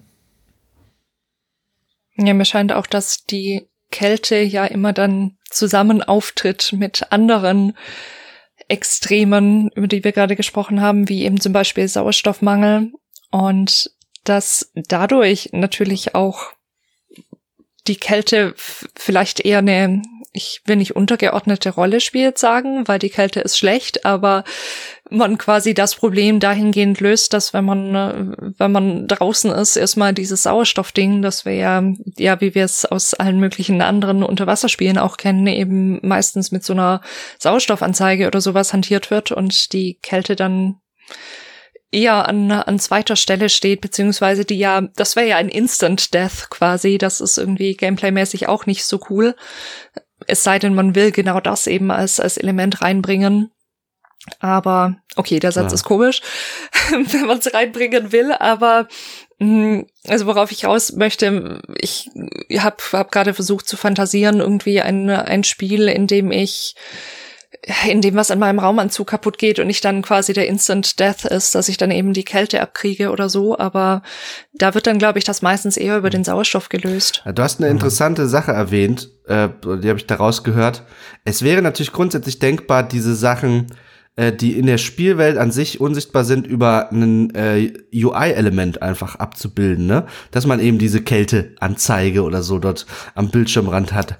Das ist aber natürlich so sagen wir mal, ein wenig eleganter Weg im Zweifelsfall, ähm, weil äh, so der, der, der Bezug des Spielers zu dieser äh, Repräsentation der Kälte, es ist ja nicht die Kälte an sich, die dann dargestellt wird, sondern es ist eine Repräsentation davon auf irgendeiner Skala, die ist auch wieder natürlich sehr äh, äh, wenig unmittelbar, äh, abstrakt und mit, das könnte ja alles Mögliche sein. Ob das jetzt die Sauerstoffanzeige ist, die Kälteanzeige, das ist im Prinzip irgendwo beliebig und austauschbar.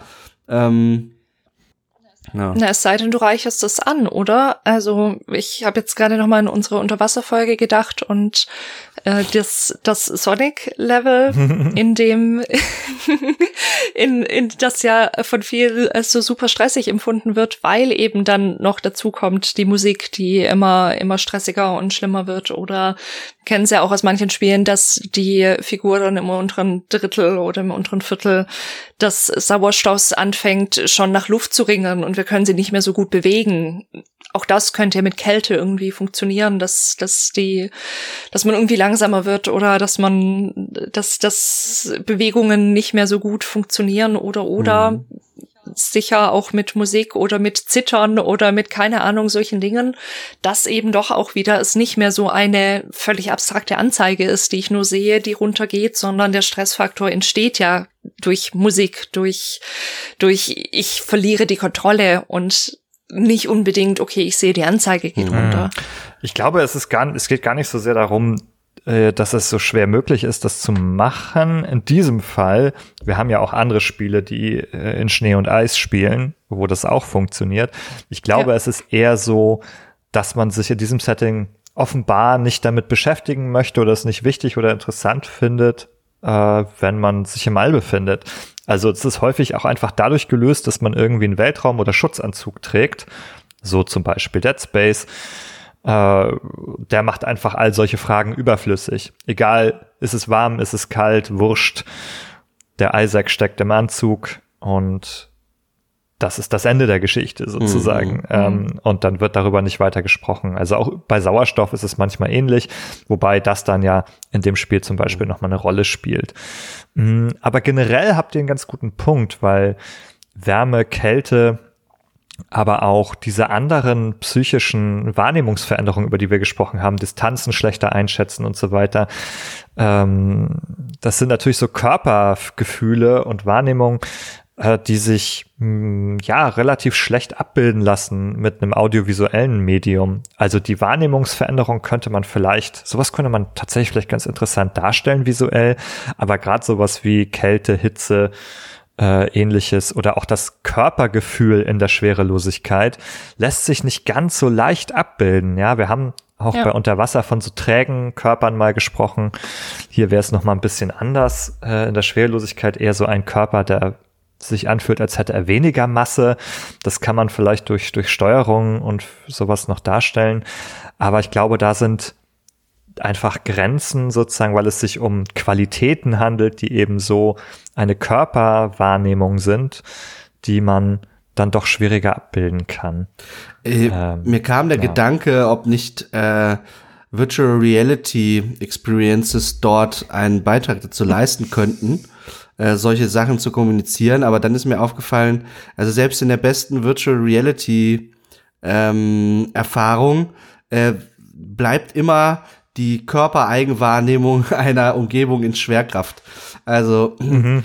Äh, da müsste man das schon ja. irgendwie in die in diese in diesen Flieger mitnehmen, da wo so eine künstliche äh, Schwerelosigkeit ja. erzeugt oder so, ne? Im Sturzflug. Da kannst du dann äh, da kann man dann mit der VR-Brille 30 Sekunden, Sekunden ja, ja, äh, deine Experience haben, aber ähm, also auch vor allem, dann bist du schon quasi. Ja, dann, dann hast du die Experience auch schon, dann brauchst du nicht noch in die VR gehen. Genau. Aber, ähm, ja. Genau, ne? Aber also da gibt es also gewisse Grenzen, harte Grenzen mit den uns zur Verfügung stehenden Mitteln, um diese Sachen erfahrbar zu machen im, in einem spielerischen oder ja, mhm. in einem digitalen Rahmen.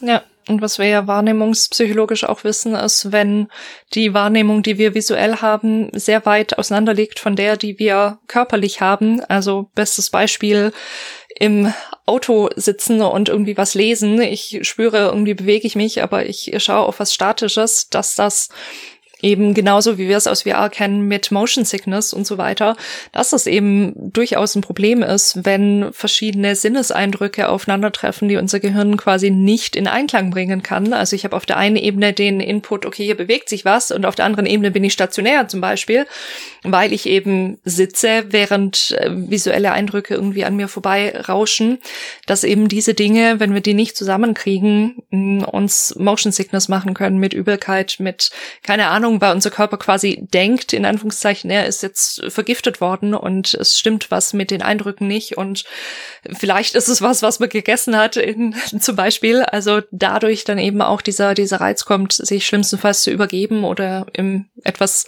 weniger drastischen Fall zumindest so eine Übelkeit hervorruft. Mhm. Und das ist, glaube ich, in, in solchen Space-Räumen wirklich noch eine Herausforderung, ob, ob wir das irgendwie hinkriegen.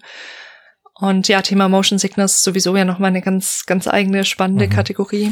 Damit bewegen wir uns ja auch schon sehr in psychischen Kategorien mittlerweile, die ähm, streben wir natürlich sowieso auch an und sie haben sich auch schon immer wieder eingeschlichen heute an verschiedenen Stellen.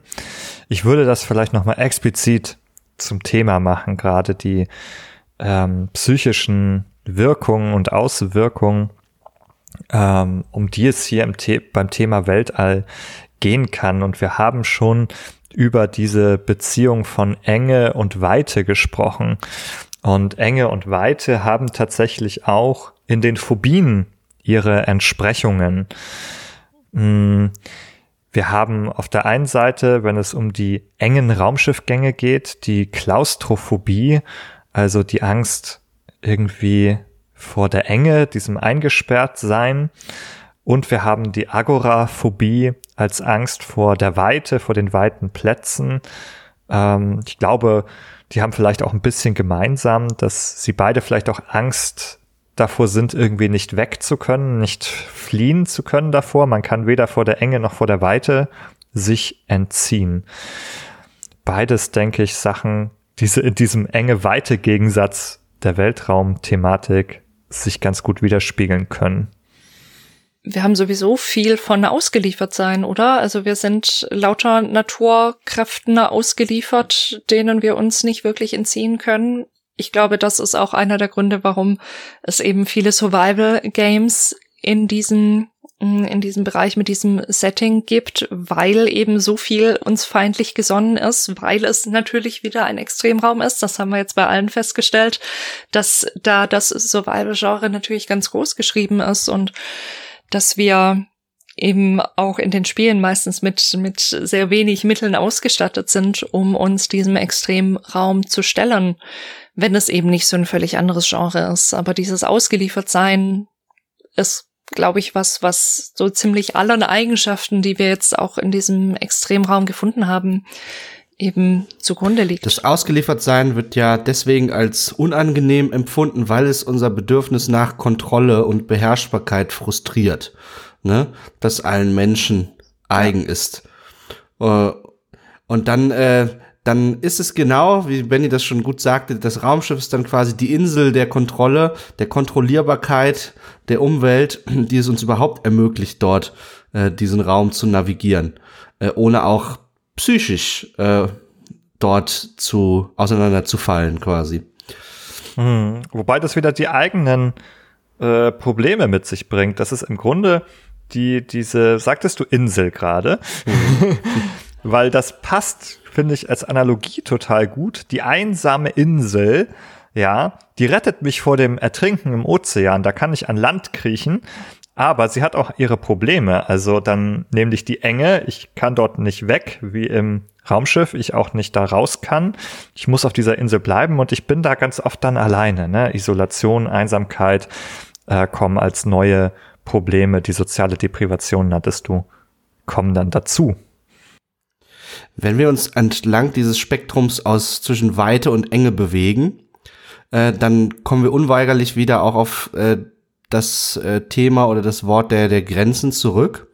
Und dazu kann man erstmal allgemein festhalten, dass Grenzen für ähm, den Menschen extrem wichtig sind und diese auch innerhalb seiner Psyche in fast allen Bereichen repräsentiert sind.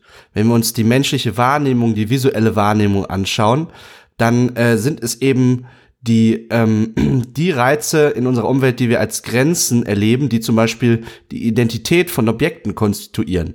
Ein Objekt hört dort auf, wo sich also quasi mir eine kontrastreiche Grenze zum benachbarten Objekt offenbart ne, vor denen sich zum Beispiel ein Objekt vor einem Hintergrund abhebt, so dass wir eine Segmentierung vor, durchführen können zwischen Vordergrund und Hintergrund.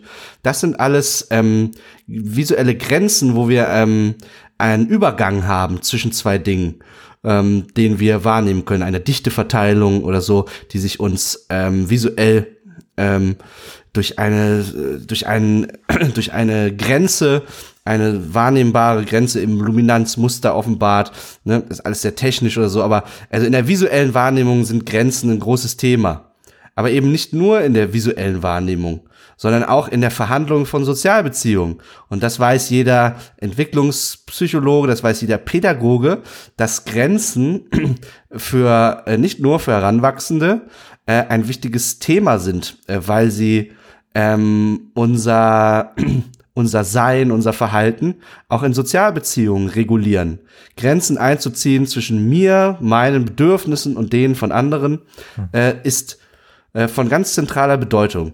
Und was man daraus mitnehmen kann, ist, dass dieses Thema Grenzen äh, quasi sich durch fast alle ähm, äh, durch, durch alle Teile des, der, der menschlichen Psyche ziehen als ein ganz zentrales, wichtiges ähm, Element.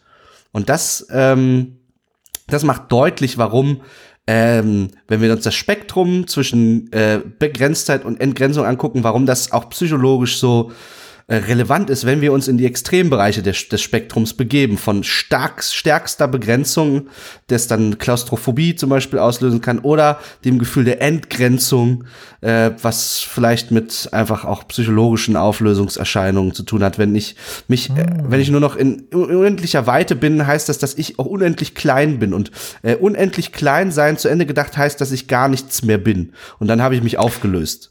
Oder ja. auch andersrum. Weißt du, weil du sagtest ja auch gerade, ähm, dass wir auch und dass wir auch selbst und begrenzt sind durch die Grenzen anderer, ja, die ich dann nicht im Sozialen nicht überschreite, sozusagen andere äh, ziehen mir auch in gewisser Weise Grenzen ein. Und wenn es die anderen nicht mehr gibt, wenn nur ich da bin, dann bin ich ja vielleicht auch entgrenzt sozusagen, also in dieser Isolation gibt es nichts, was mehr meinen Gedanken und mir da irgendwie Grenzen setzt sozusagen. Also vielleicht nicht nur das Verschwinden, vielleicht auch diese unendliche ja. Ausbreitung, ja, ein, ein, die sich daraus ergeben ein könnte. Ein psychologisches Zerfasern. Man, man wie so, ja. wie so ein Pudding, der an Steifigkeit verliert. Man läuft einfach auseinander und dann äh, zu einer Pfütze und man, die, je weiter sie auseinanderläuft, desto flacher wird sie, bis sie irgendwann quasi nicht mehr da ist, weil sie unendlich flach geworden ist. ja, ja. Vielleicht, vielleicht da noch ein, einen kurzen Einschub hm, zum, zum Thema Grenzen und Nicht-Grenzen aus quasi psychoanalytischer Sicht. Nikolas, das hattest du, glaube ich, nicht gesagt, dass ganz am Anfang also in den allerersten Lebenstagen geht man quasi aus psychoanalytischer Sicht davon aus, dass es eine sogenannte Dualunion gibt, was erstmal intuitiv sehr seltsam klingt, weil das ja zwei Wörter sind, die sich eigentlich ausschließen und die da aber zusammen gedacht werden, dass quasi das Kind eben noch nicht in der Wahrne in der Lage ist, quasi wahrnehmungsmäßig zu unterscheiden, was bin ich, was ist mein Körper und was ist der Körper meiner Mutter. Also wo, wo ist die Grenze quasi zu verstehen, das, was ich hier fühle an meiner Haut, ist quasi die Grenze zum anderen Körper, dass das was ist, was sich erst später eben langsam entwickelt dass diese, dass diese Dualunion eben aufgelöst wird und das Kind versteht, okay, ich bin nicht meine Mutter, ich bin nicht der Körper meiner Mutter, da ist die Grenze, ich kann von dem Körper was kriegen, aber dieser Körper kann auch weg sein und ich bin trotzdem als ich noch ein eigenes, eigenständiges, funktionierendes Wesen. Und das spielt, glaube ich, eben auch noch rein in dieses Thema Grenzen und, und Gefühl von Entgrenzung, von Auflösung, von, von Einswerden, von sich trennen und so weiter. Und ein zweiter Gedanke, dem ich noch so nachhing, war, ich habe auch noch mal eine Parallele gesehen zu unserer Unterwasserfolge, was das Thema angeht, was lauert denn da draußen vielleicht im Weltraum? Also ähm, da weiß ich noch in der Unterwasserfolge, ich glaube, das haben auch einige Hörerinnen und Hörer uns in, in den Twitter-Kommentaren geschrieben, dass das Gruselige ja auch ist, wenn man sich da schwimmend eben durch das Wasser bewegt und nicht sieht, was ist eigentlich unter mir oder was, was könnte hier aus der Ferne irgendwie anschwimmen. Ich glaube, das ist was, was in, in äh, Games nicht oft umgesetzt wird hier im, im, im im Weltraum, dass irgendwie aus dem Weltraum jetzt wirklich eine Bedrohung nochmal auf uns zukommt. Aber wir haben eben super oft die Aliens, die irgendwie dann das, äh, die Raumstation gekapert haben oder eben auch, dass das Unbekannte quasi darstellen, nochmal in einer ganz, ganz neuen Form. Anders als wir das jetzt im Wasser sehen würden.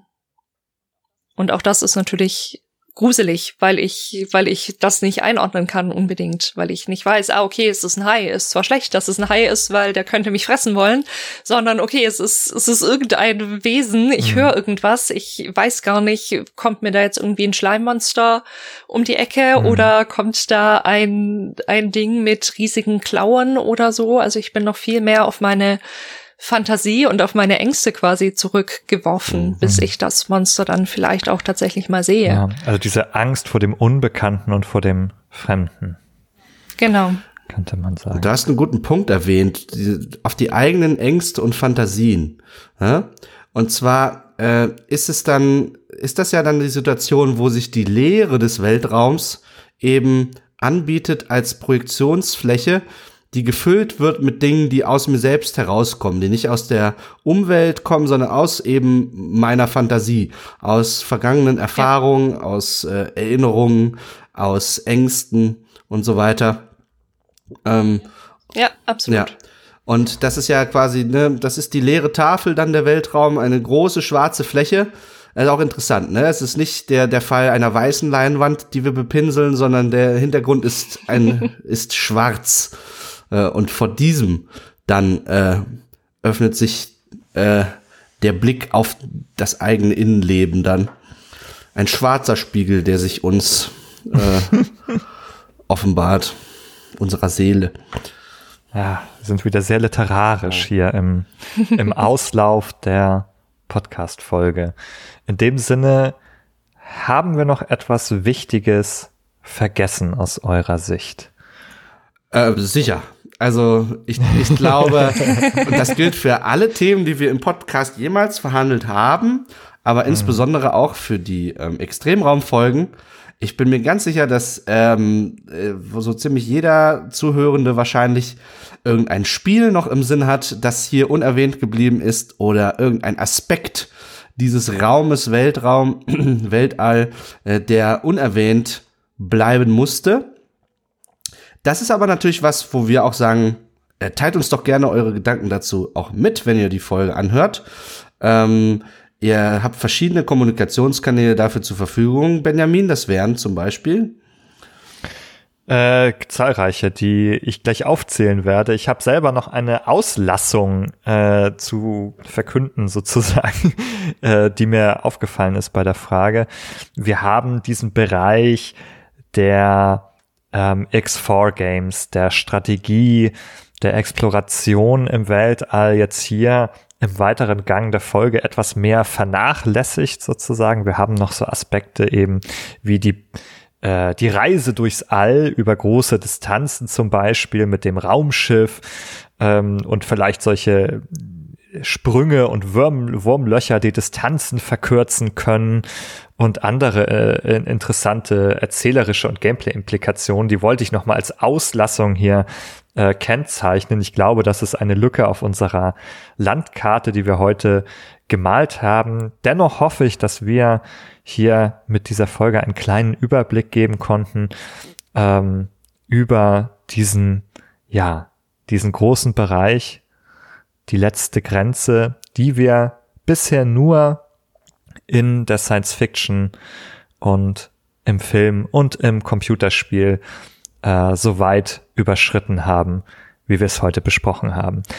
Wenn euch diese Folge gefallen hat und jetzt, lieber Nikolas, komme ich zu den Kanälen, die ich euch empfehlen kann, ähm, dann klickt euch doch entweder direkt auf unsere Website rein auf behind-the-screens.de, lasst uns einen Kommentar dort Dort findet ihr auch die Verlinkung auf unseren Discord, wo ihr etwas tiefer ins Gespräch kommen könnt, wo wir ähm, uns auch weiter austauschen können. Klickt euch da rein, lasst uns auch hier gerne Feedback zur Folge da oder eure weiteren Gedanken zum Weltall. Äh, wenn ihr sozusagen von da aus noch weitergehen wollt, findet ihr auch einen Link auf unsere Steady-Kampagne. Hier könnt ihr uns die eine oder andere Münze dalassen, um uns und unsere Arbeit zu unterstützen. Und wenn ihr uns einfach anders unterstützen wollt, äh, dann geht das auch einfach ohne Geld, indem ihr entweder auf Apple Podcasts geht oder auf Spotify und uns dort eine positive Bewertung hinterlasst, die uns hilft, auf diesen Plattformen sichtbar zu bleiben. Damit, meine Lieben, es war sehr schön. Äh, das war's. Macht's gut und bis zum nächsten Mal. Tschüss. Tschüss. Tschüss.